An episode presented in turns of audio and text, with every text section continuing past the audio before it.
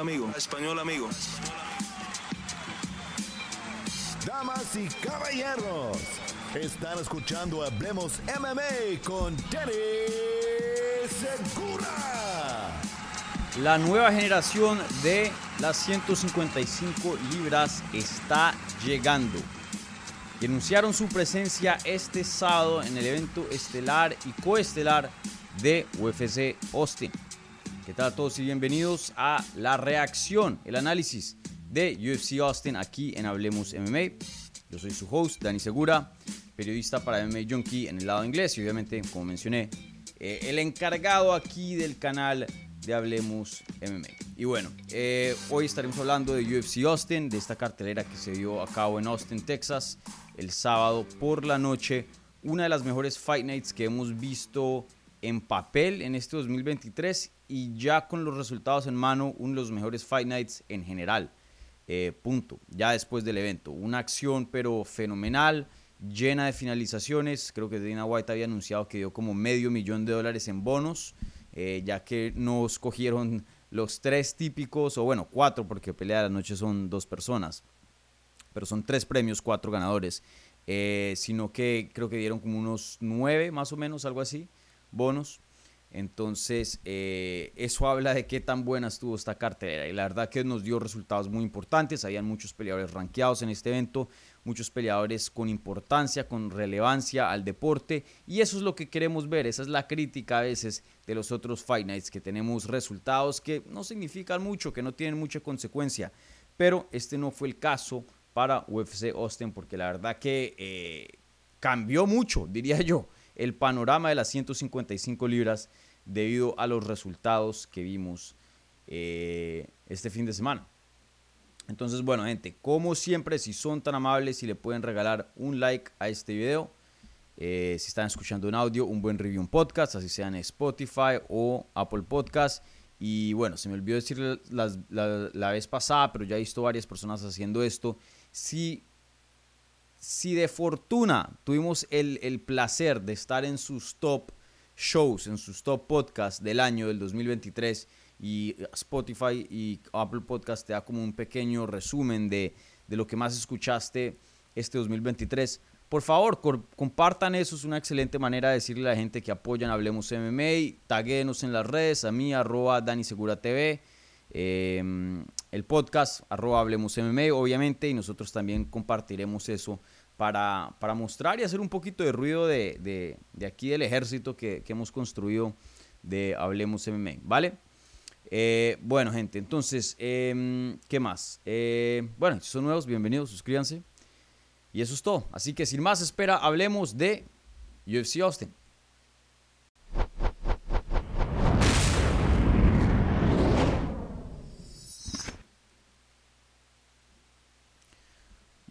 Bueno, ahora sí eh, hablemos de UFC Austin, que es la capital de, Texas. Eh, qué buena cartelera. Me encantó esta cartelera. Eh, bueno, algunas cosas no, pero por lo general fue un eventazo, muy, muy bueno. Y empezó más temprano que los eventos en Las Vegas. Empezó a las 4 de la tarde, hora este, en vez de las 6. Y esas dos horitas se hacen la diferencia. Terminé, terminé de trabajar a las 12 de la mañana y no a las 2 o 3 de la mañana. Entonces sí hace una, gran diferencia. No sé, no sé si ven en mi cara un poquito más fresquito. Y estoy haciendo una reacción al otro día por la mañana antes de que empiece a trabajar aquí en mi shift de MMA Junkie. Que usualmente si estoy en un pay-per-view y duermo 4 o 5 horas y trabajo al otro día, no voy a hacer ningún video o espero hasta la 1 de la tarde o algo así si es que no trabajo. Entonces, eh, excelente. Para mí, entre más temprano, mejor estas carteleras. Pero bueno, eh, empecemos con lo más grande. Como ustedes ya saben, nos gusta empezar de arriba abajo. Entonces empezamos con el evento estelar de esta cartelera, donde Arman Sarukian derrotó a Benio Dariush vía knockout al minuto y cuatro segundos de el primer round de su pelea. Y, mene, qué desempeño tan grande de Arman Sarukian. Mejor no pudo haber sido salió ileso, no lo tocaron con ningún puñito y encima de eso destrozó, atropelló a Benio Dariush para anunciar su llegada a la élite de las 155 libras. De eso no me cabe ninguna duda, que ya estamos empezando a ver un cambio generacional en la división. Estos nombres como Benio Dariush, como Michael Chandler, Dustin Poirier, Justin Gagey, que ya todos tienen 34, 35 años, eh, en el, suena un poco difícil decirlo, especialmente porque tiene una fanaticada muy grande. Incluiría yo también a Charles Oliveira en esa lista. Eh, de pronto él se siente que tiene un poquito más, pero, pero también está ahí arribita en edad. Creo que tiene como unos 33, algo así. Eh, a él le falta un chin más.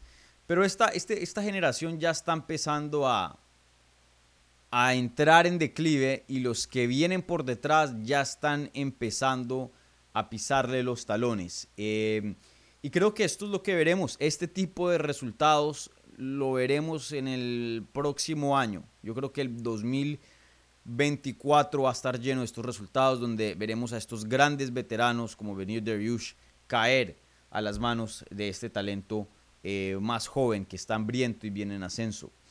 Y, bueno, la verdad que eh, el desempeño, como lo mencioné, fue increíble. Creo que hay muy poco que, que analizar en cuanto a la parte técnica. Eh, Arman Sarukian nunca estuvo en ningún problema. Eh, Benio Dariush nunca lo pudo llevar al suelo, nunca pudo hacerle un clinch, nunca le pudo conectar. La verdad que la pelea fue un minuto, fue extremadamente rápido. Y, bueno, esa secuencia fue eh, muy, muy buena. Eh, Sarukian entra con una combinación, cierra la distancia, intenta usar la rodilla a, la cabeza durante el clinch. En esas, eh, Benio retrocede, pero se deja abierto a un derechazo y ahí es donde conecta eh, Arman Sarukian. Venido cae al piso claramente, se le ve la cara mientras está cayendo, no está presente. Eh, Arman Sarukian lo ataca después con Ground and Pound, si no estoy mal creo que no llega a conectar y de hecho... Em, eh, em, y de hecho no, no, no conecta, ¿no? se falla ahí los, los shots y el referee entra inmediatamente y para el combate. Un resultado clarito, contundente. Y, esta no fue una eh, parada del parte del referí de, que de pronto uno dice, bueno, si le hubieran dado más chance a Benio Dariush, el resultado pudiera haber sido diferente. No, fue bien claro. Aquí Arman Sarukian es el ganador. Y, bueno, eh, eso es más o menos todo el análisis. La verdad que eh, me gustaría intentar darles un poco más de sustancia, pero no hay nada más. Fue una pelea de un minuto, entonces eh, eso es más o menos todo lo que tenemos. y bueno, después de la pelea, ya hablando de qué es lo que le puede seguir a estos dos peleadores, Arman Sarukian coge el micrófono y pide una pelea contra el campeón Islam Makashev. Recuerden, Sarukian hizo su debut en el 2019, cuando apenas tenía 22 años de edad, contra Islam Makashev en corto aviso en Abu Dhabi. Y fue una pelea que ganó pelea de la noche, los dos ganaron bonos y fue una pelea muy, pero muy reñida. Probablemente la pelea más complicada fuera de pronto de la primera pelea que tuvo Islam Makashev. Em, yo creo que eh, es la segunda pelea más complicada que ha tenido la carrera e Islam Makashev. Bueno, yo sé que también Islam lo han noqueado, pero pues eh, en cuanto a una pelea larga, que vemos ya más cosas. Em, y, bueno, em, ahora pues Benio Dariush, eh, perdón, Arman Sarukian eh, se posiciona como un top. Veremos qué pasa el martes cuando hagan update a los rankings, pero yo creo que hoy día que estaba rankeado, bueno, antes de la pelea estaba rankeado como el número 8, si no estoy mal, sí, y le gana el número 4, yo, yo pensaría que va a entrar a el top 5. Benio Dariush probablemente queda fuera. Yo creo que a Michael Chandler Chance lo suben al número 4 y Sarukian toma el puesto número 5. No sé cómo van a acomodar esos rankings, pero yo creo que este tipo de desempeño le consigue un puesto a Sarukian en el top 5, en la élite de lo que es las 155 libras. Y, bueno, no, no, sé qué tan factible sea que le dé una pelea de campeonato a, a Sarukian. Recuerden que sí, yo creo que este tipo de desempeño de pronto en otras circunstancias, en una división un poco menos poblada, menos competitiva, chance si le consigue una pelea de campeonato, ¿no? Pues tiene la revancha para venderla, tres victorias consecutivas, una victoria sobre alguien dentro del top 4, un knockout sobre alguien dentro del top 4.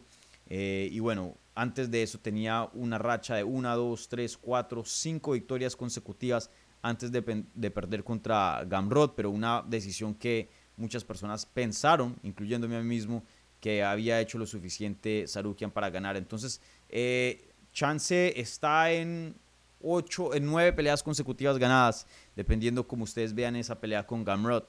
Em, entonces, por lo general, este tipo de trayectoria sí le consigue a alguien una pelea de campeonato.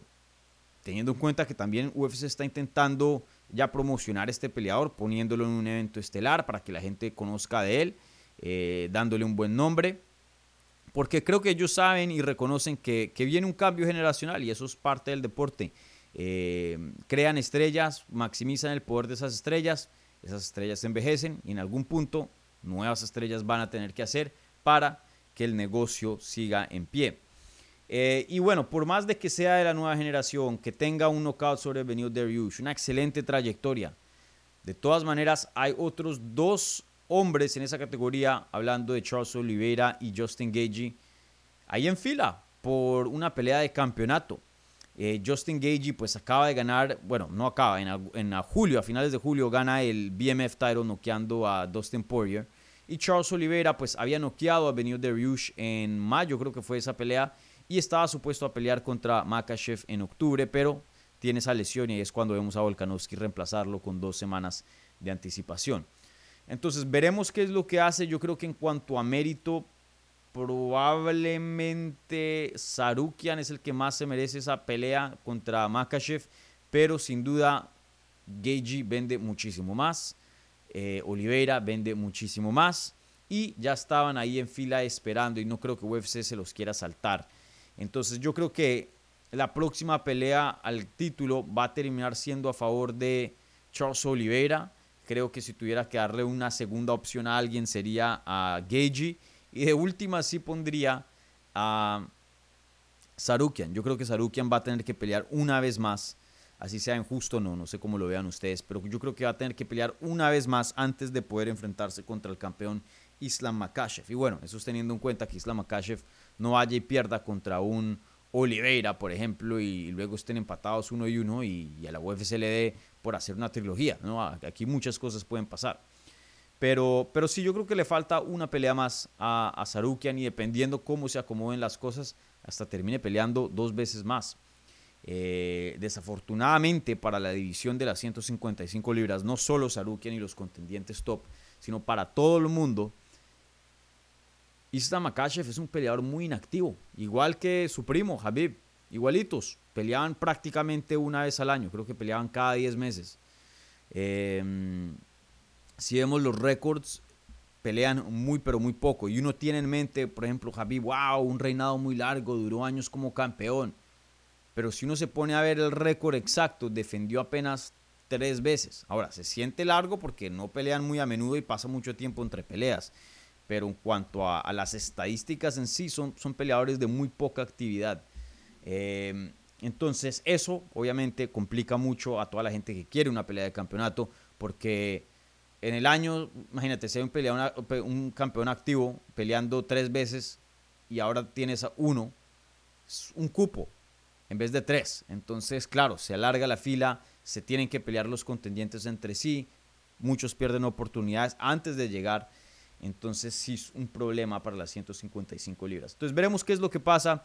Eh, cosas más raras han pasado, pero yo sí me siento relativamente cómodo diciendo que Arman Sarukian va a tener que pelear otra vez más antes de que le llegue una pelea de campeonato y hasta de pronto dos veces. Pero sin duda la respuesta que teníamos, o que la pregunta que teníamos entrando al combate es, Arman Sarukian parte de la nueva generación que va a reemplazar estos grandes nombres, que va a ser uno de estos nombres que duran en el top 5 por varios años y son los que van a estar en peleas importantes, van a estar derrotando a todo el mundo, van a estar peleando contra el campeón y hasta de pronto ganándole y, volviéndose ellos mismos campeones.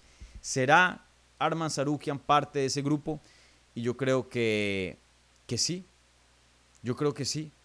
Em, se los había dicho anteriormente, sí o sí, yo creo que veo a Arman Sarukian peleando por un título.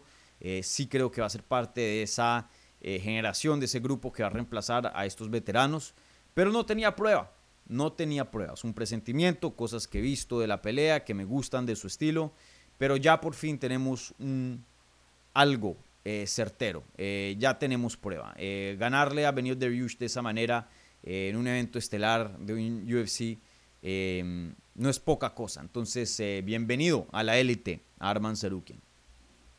Y bueno, pasando la página al otro lado de, esta pelea, hablando de Benio Dariush, hablábamos con Jorge Ebro en la previa que, que pueda que esa derrota contra Charles Oliveira lo haya cambiado. Jorge no estaba tan convencido, yo tenía un poco más de, de, precaución al tema y creo que ahí está la prueba. Eh, lo he visto, miren, yo estaba cubriendo este deporte ya casi Ahora el 12 de noviembre cumplí cuatro años en MMA Junkie y antes cuando trabajaba en MMA Fighting, trabajé allá cuatro años también y antes de eso había hecho un poco de freelance. Ya me estoy acercando a 10 años de cubrir este deporte como profesional y como fanático, muchos años más. Lo he visto, lo he visto infinitas veces. Un peleador que viene de una muy buena racha, lo noquean y cambia toda la cosa un gran peleador con una edad ya avanzada. En este caso, Benio Dariush con 34, a punto eh, a meses de cumplir 35, lo noquean brutalmente después de que llevaba em, como 5 años invicto, 4, sí, casi 5 años invicto, una racha de 8 victorias consecutivas. Eso es lo que vimos de Benio Dariush, fue su prime. En ese prime, uno pensaría, idealmente deberían estar peleando por títulos, pero por política, por pues, cuestión de promoción, por cuestión de, suerte también, a veces a esos oponentes o, esos peleadores no se les da una pelea de campeonato. Y lo que pasa es que vemos sus mejores años, años que tienen con qué para ser campeones y ganarle al campeón actual, pero son desperdiciados, y lo digo desperdiciados entre comillas, en contendientes, en oponentes que no son campeones y ya cuando llegan a la cima, porque les han alargado mucho eh, la llegada y han gastado su prime, y pierden, luego la gente dice, ah, así ven, nunca fue lo suficiente bueno para ser campeón.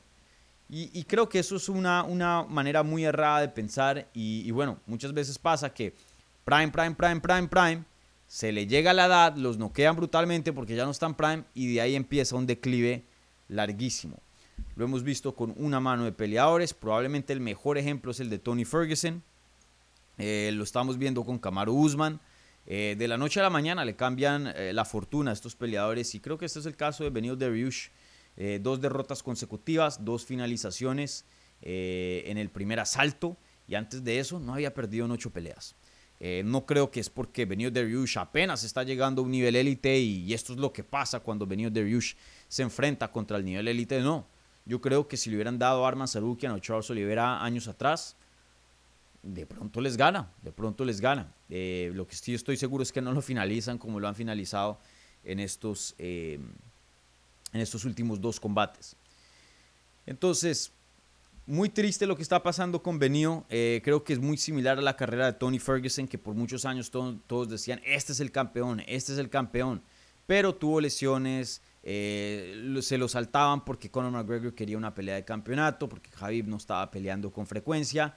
Y fue gastando su prime hasta que llegó un punto que se le acabó y, y nunca llegó a pelear por un campeonato indiscutido. Y eso es una gran pena.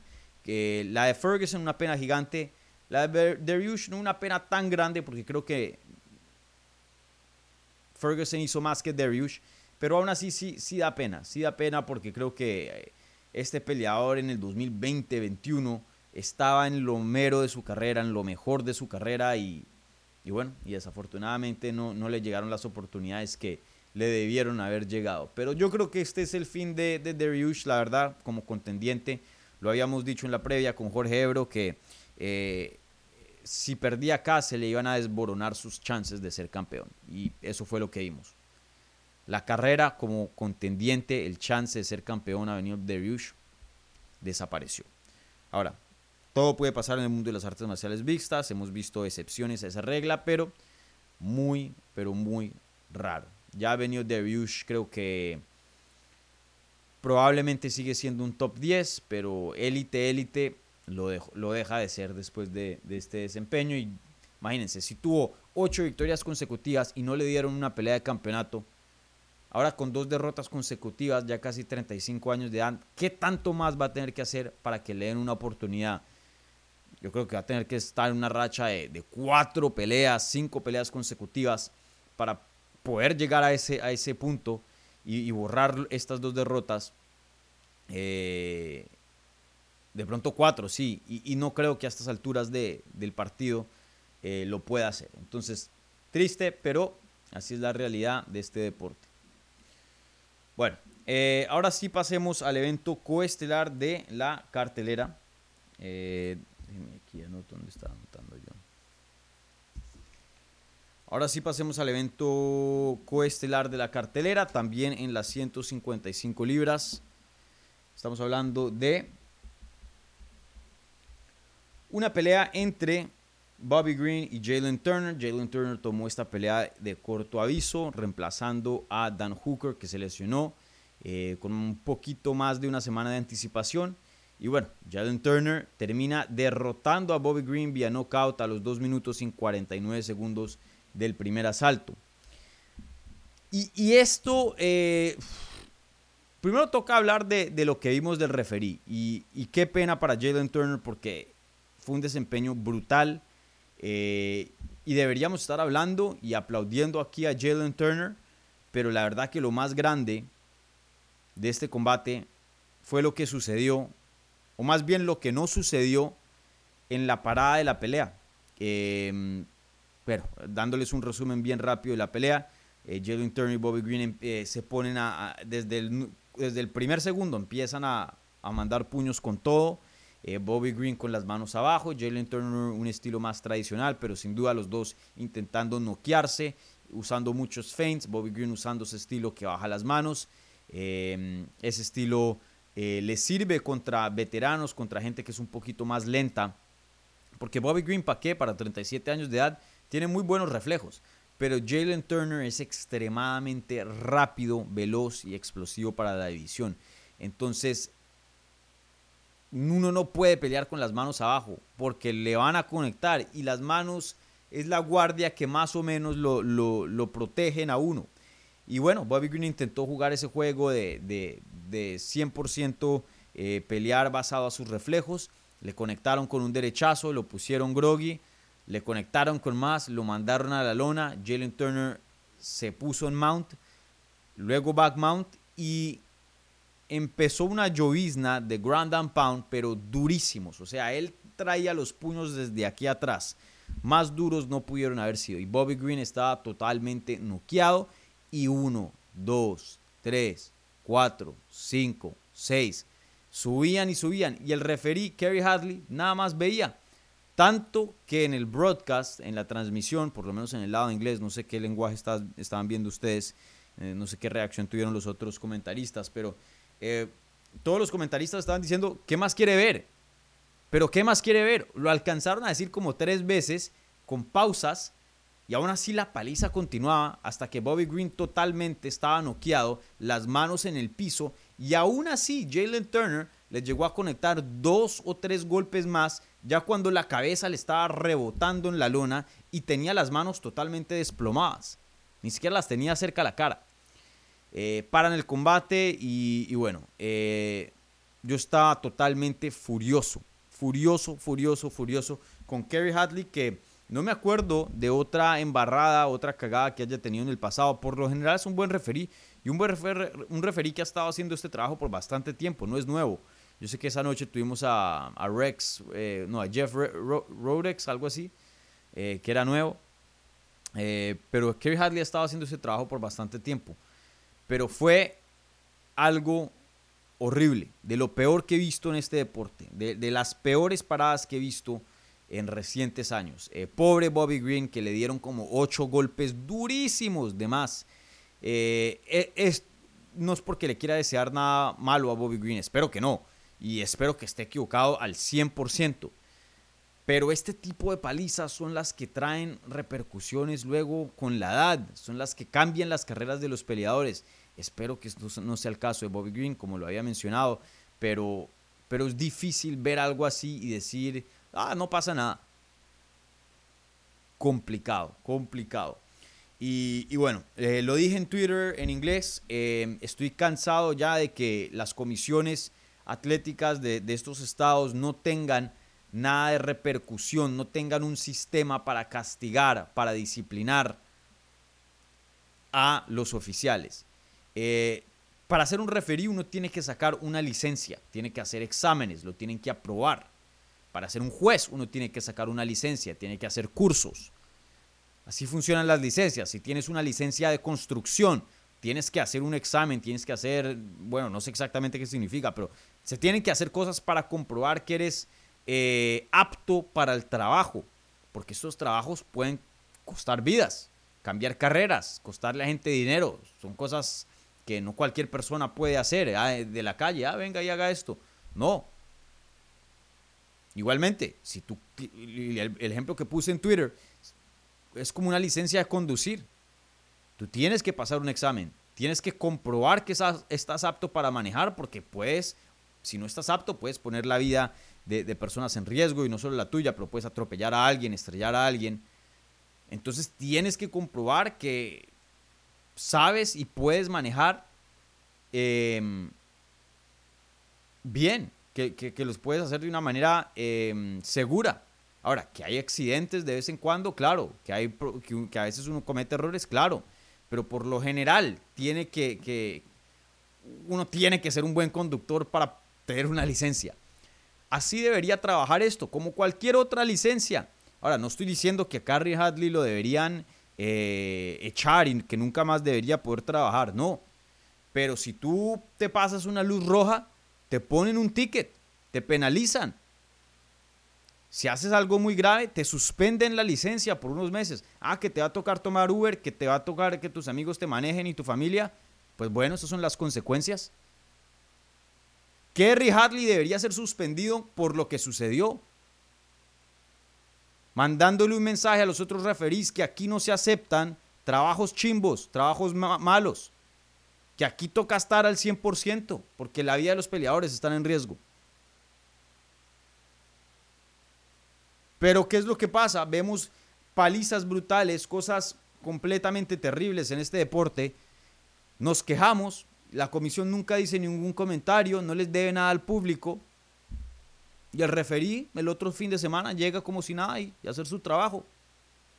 Y eso sigue pasando vez tras vez, tras vez, tras vez, tras vez. Ya, no más. Y desafortunadamente estoy seguro que en otras transmisiones voy a estar dando este mismo mensaje. Porque estas comisiones no hacen ni mierda. Esa es la verdad. Terrible.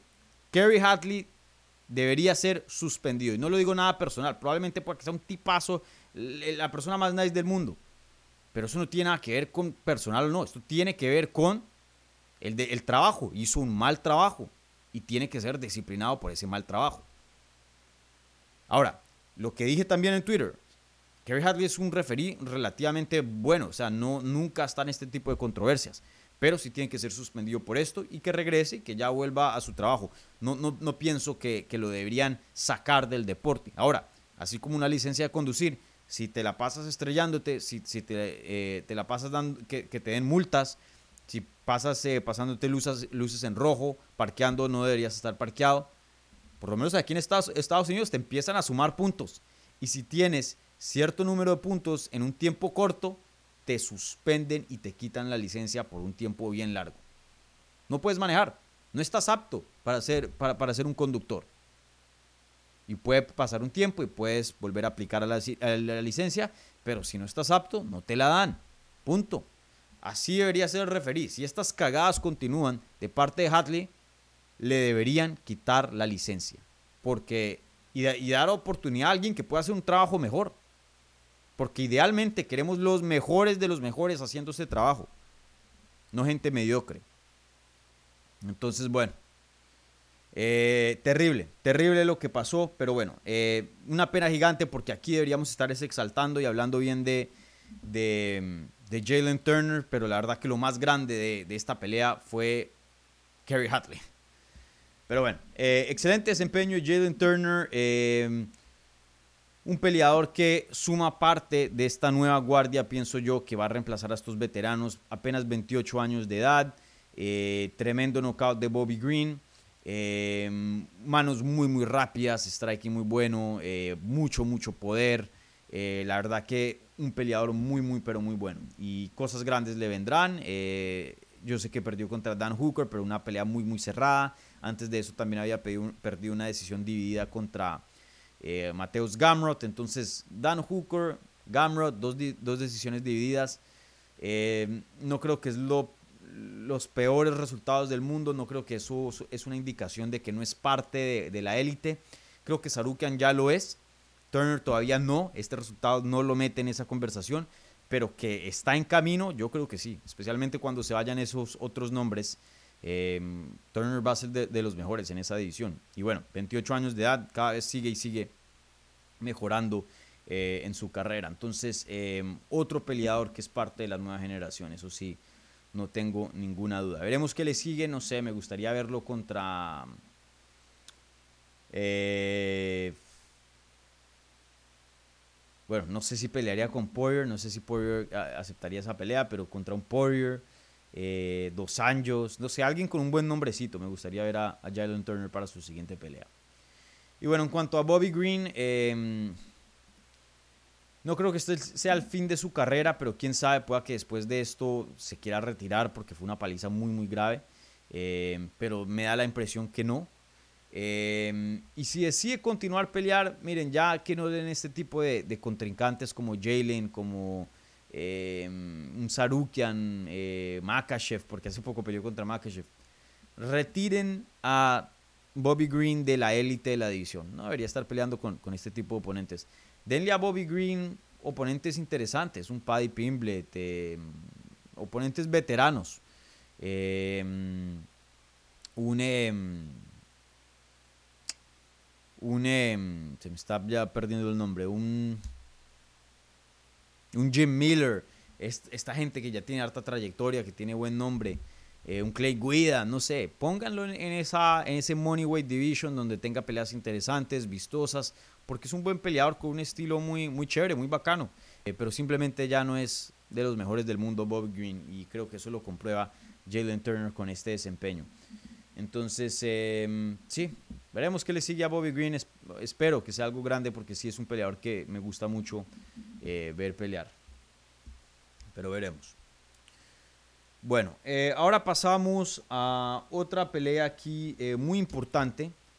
En las 135 libras, en Figueredo hace su debut en esta nueva división y derrota a Rob Font vía decisión unánime 30-27, 30-27 y 30-27. Yo juzgué esta pelea 30-27 también para en Figueredo. Los dos primeros asaltos fueron reñidos. Eh, pero me pareció que Figueredo, aunque fueron relativamente cercanos en volumen, Figueredo conectó más duro. Me, pareció que en ciertas ocasiones medio, no tan valió así durísimo, pero sí, sí se nota que, que medio dejó tocado un poquito a, Rob Font en algunas combinaciones. Y encima de eso consiguió varios takedowns. No pudo conseguir harto control, pero sí consiguió varios takedowns, eh, algo que pues Rob Font no pudo hacer. Entonces por eso le di los primeros dos asaltos. Y bueno, el tercero fue clarísimo para en Figueredo, probablemente el mejor asalto de, eh, bueno, sí, el asalto más dominante de esa pelea, donde tambaleó a Rob Font y lo puso en patines y, estaba ahí Rob Font eh, luchando para no ser finalizado. Entonces, eh, una victoria bien clarita de parte de en Figueredo. Se vio bien, su striking estaba rápido, poder estaba ahí, se los había dicho, a veces el poder no se traslada de categoría a categoría, eh, así esté uno subiendo, bajando, pero yo le veía a, Figueredo que sí iba a trasladar. Ahora, algo pierde con la subida de peso porque eh, literalmente le está pegando a contrincantes más grandes, pero el poder sigue ahí. Yo me atrevería a decir que Figueredo es de los que pega más duro en las 135 libras, entre los mejores 5 más duros. Eh, Figueredo es muy, muy bueno. Eh, me gustó que mostró eh, la parte de la lucha de su juego. Esos takedowns son igualitos a los de Henry Sejudo. Eh, se los había dicho también en la previa que a mí me parece que hay dos versiones de Figueredo. Una muy buena con Henry Sejudo y una buena, pero no tan buena, con su campamento allá en Brasil.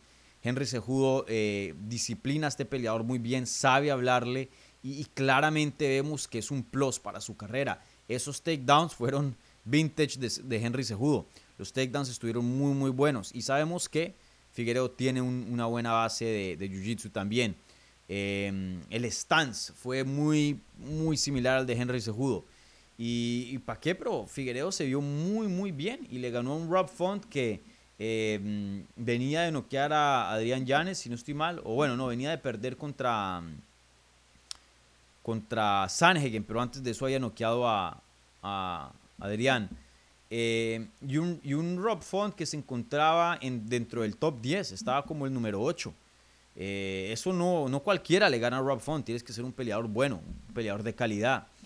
Y, bueno, sí me pareció que Figueredo se vio un poquito más flaquito comparado a Rob Font, pero no por mucho.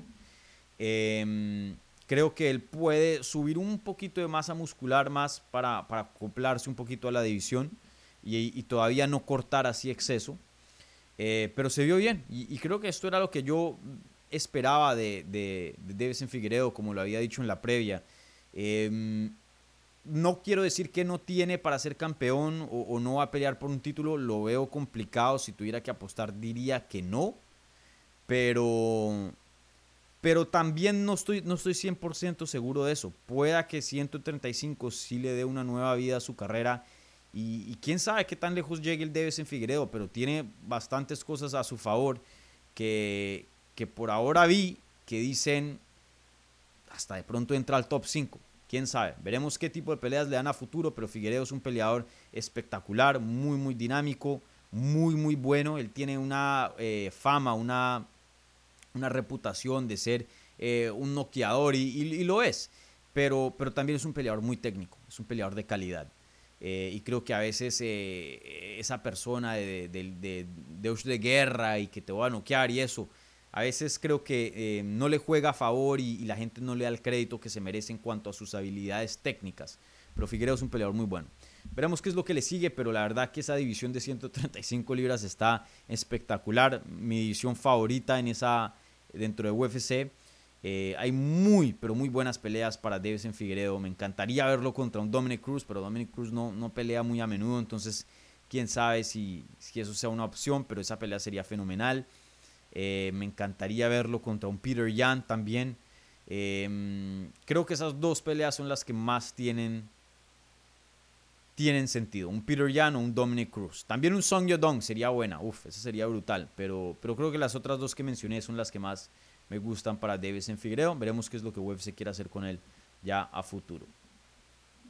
Y bueno, rápidamente Rob Font, eh, no, no puedo decir mucho de Rob Font, es un peleador bueno, 36 años de edad, estoy seguro que se va a mantener dentro del top 15 por un año más, pero sí creo que esto es lo mejor que vimos de Rob Font, que se fue esa rachita antes de que llegara contra Chito, eso fue lo, lo mejor que vimos de él y ya, perdón, que llegara contra Aldo.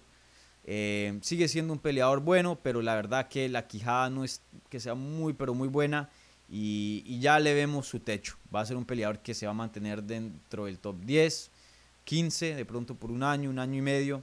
Pero dudo que este peleador llegue a, más. Pero veremos. Sin duda, Rob Font es un peleador con un boxeo muy, muy bueno. Eh, lo respeto mucho. Eh, suma parte a de, de, de, qué tan buenas las 135 libras, porque Rob Font es uno de estos peleadores que puedes poner muchas peleas y son peleas muy dinámicas, muy emocionantes, pero, pero creo que ya le estamos viendo el límite a su potencial, eh, límite a su carrera. Bueno, eh, ahora pasamos a, otro regreso, o bueno, regreso no, a otro debut de una eh, categoría.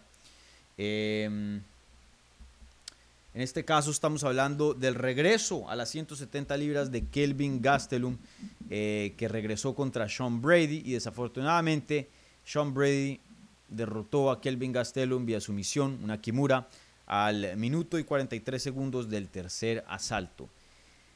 Y bueno, esta sí no la vi venir, no la vi venir. ¿Que pensé que Sean Brady de pronto podía someter a Kelvin Gastelum? Sí, Sean Brady es una cinta negra y es muy, muy bueno eh, en el suelo y es gigante para la división.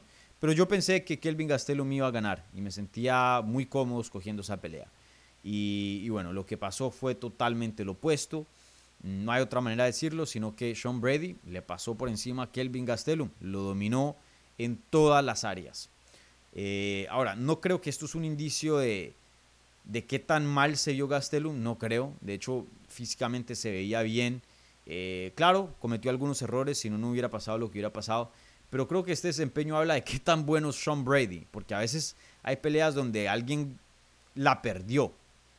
Pero en este caso, Kelvin Gastelum no perdió la pelea. Sean Brady la ganó, que eso es muy diferente. Eh, Sean Brady mostró un avance eh, y una mejoría en lo que ya estaba, en lo que ya era bueno. Em, y, la verdad que sí, esos takedowns brutales, esa habilidad de control brutal, una fuerza brutal. Y recuerden, Gastelum estaba peleando antes en 185 libras. Ya más o menos estaba acostumbrado a encontrarse y a enfrentarse con peleadores muy, muy fuertes. Y aún así lo dominaron por fuerza, pero brutalmente. Yo había tuiteado ahí que em, Prácticamente fue como si Kelvin nunca hubiera cambiado de categoría. Estoy seguro que Sean Brady le puede hacer eso a muchos de 185 libras. Un peleador enorme y extremadamente fuerte para la división. Y, bueno, Kelvin fue víctima de eso. Em, Sean Brady yo creo que... Bueno, no, no quiero eh, medio emocionarme mucho y decir que va a ser campeón, pero la verdad que, que lo que vimos es muy, muy impresionante. Muy, muy impresionante. Y yo creo que le puede hacer ese tipo de desempeño, ese tipo de, de, dominar a peleadores muy, muy élites en esa edición. Eh, será campeón Sean Brady, será, será retador al título.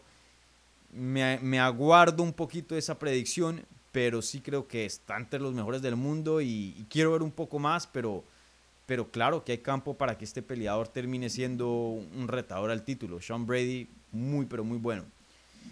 Y bueno, eh, hablando de Kelvin, eh, yo siempre he tenido un aprecio muy grande por Kelvin. Me parece que ha tenido un, potencial muy, pero muy bueno. Y nunca lo ha podido maximizar al full. Y aún así ha llegado a retar por un título. Recuerden esa pelea legendaria que tuvo con Adazaña.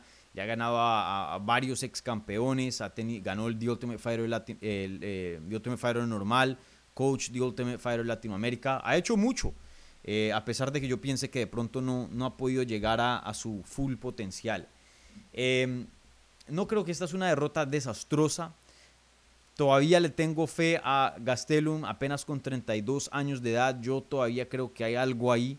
Em, claro, la ventana sí se le está cerrando, se le cerró un poco más con esta derrota, eso sí no se puede negar, pero 32 años de edad todavía no es muy viejo para las 170 libras. Era apenas su primera pelea de regreso a 170. Eh, una pelea muy, muy complicada. Eh, un Sean Brady que llegó al 100.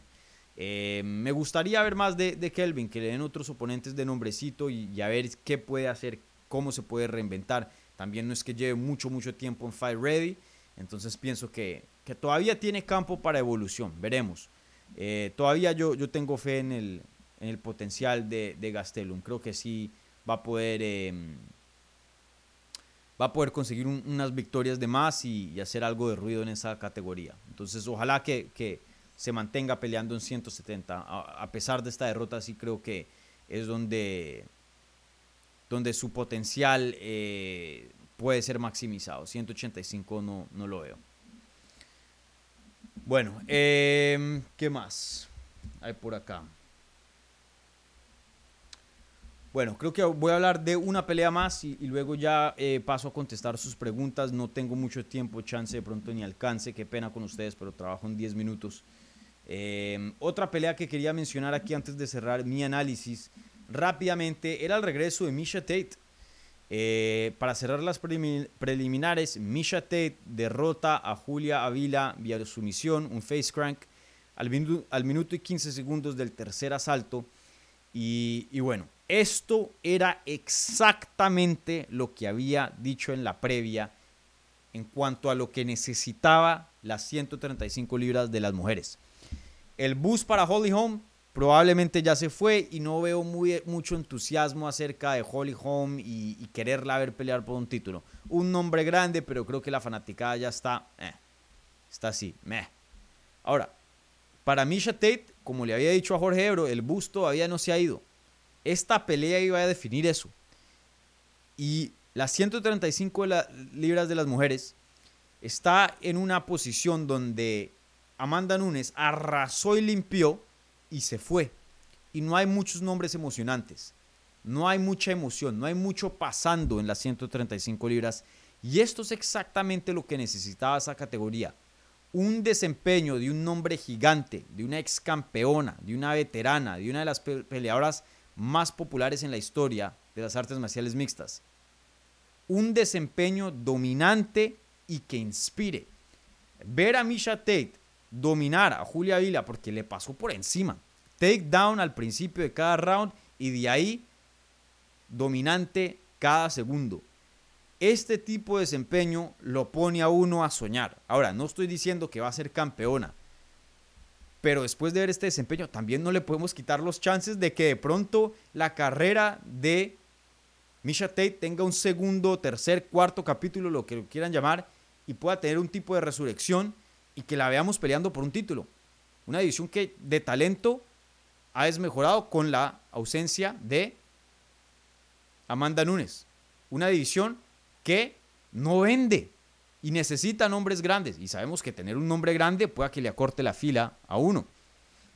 Entonces, esto es exactamente lo que necesitaba esa división. Lo, o sea, mejor no pudo haber sido. Finalización y un desempeño dominante. Eh, así que se pone muy interesante. Eh, un poquito más interesante la división con esta victoria de Misha Tate. Em, me encantaría ver que el UFC le diera otra pelea, además no tan complicada, de pronto un matchup un poquito más favorable, a ver qué tanto puede mostrar hoy día con 37 años de edad, porque sin duda están las últimas.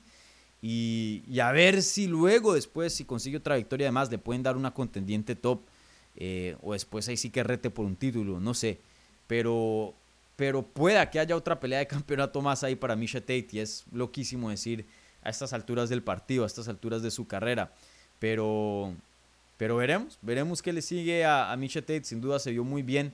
Em, no creo que vuelva a ser campeona, pero creo que por lo menos eh, despierta la conversación, despierta eh, un poquito la división y, y, no sé, pueda que sí, pueda que sí, sin duda se vio muy, pero muy bien eh, la Misha Tate. Así que em, excelente, excelente victoria de la ex campeona.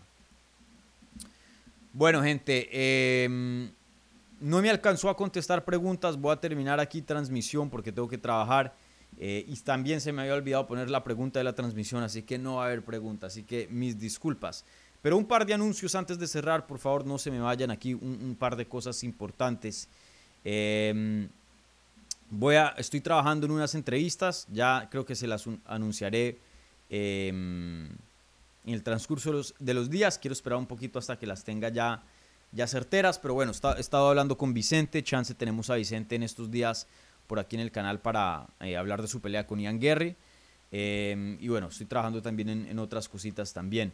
Em, bueno, eh, les había mencionado que me voy de vacaciones eh, una semana, el miércoles y regreso hasta el próximo miércoles, pero me voy por la tarde. Entonces, este miércoles va a haber episodio de Hablemos Live, normalito, así que no se me asusten, pero el siguiente sí no va a haber. Eh, ese me voy a tomar off, entonces, eh, para que sepan, no, no estaré presente con ustedes no esta semana, sino la, que viene, sino la próxima.